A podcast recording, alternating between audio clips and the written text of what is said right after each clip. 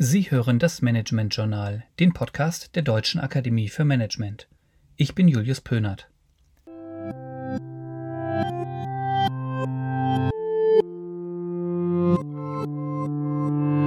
Heute schaue ich mit Ihnen auf ein spannendes Thema, Tourismus.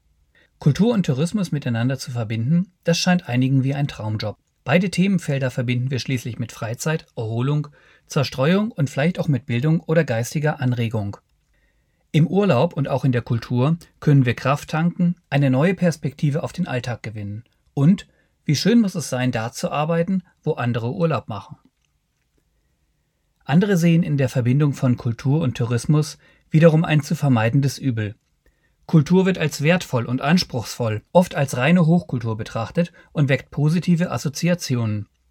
Der Begriff Tourismus weckt beim einen Sehnsüchte nach fernen Ländern, Traumstränden und exotischen Kulturen. Jemand anderes denkt dabei aber vielleicht an Massentourismus, Umweltverschmutzung und die Zerstörung von Innenstädten. Kulturelle Stätten oder Veranstaltungen einer großen Anzahl von Touristen zu zeigen, stößt deshalb nicht bei jedem auf Gegenliebe. Bilder des überlaufenden Venedigs oder Protestaktionen gegen die Touristen auf Mallorca zeigten in den letzten Jahren die Schattenseiten der Tourismusindustrie. Um einen Überblick über die Möglichkeiten des Kulturmanagements im Tourismus zu geben, unterteile ich die Arbeitsfelder des Kulturtourismus in zwei frei gewählte, aber einfache Kategorien.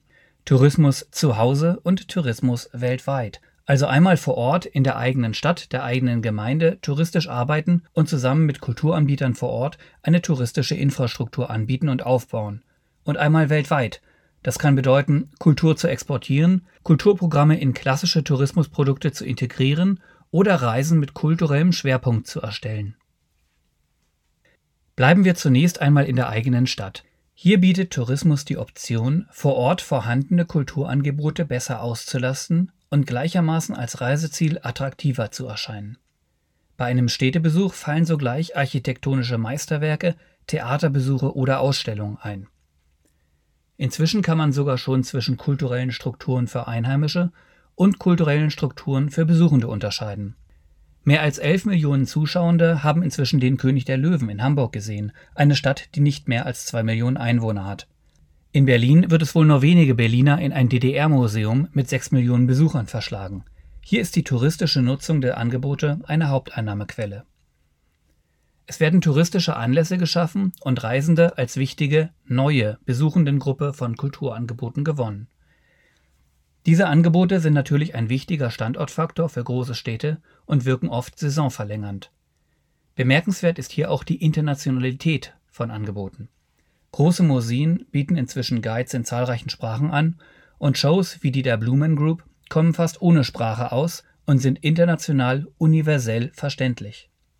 Es gibt eine Vielzahl vorhandener Angebote, deren Markt durch Tourismus zusätzlich erweitert werden kann, hier bedient man sich klassischer Marketing-Tools, wie beispielsweise Kulturerlebniskarten oder Citypässen, die Besuchenden die Möglichkeit der kombinierten und vergünstigten Nutzung bieten.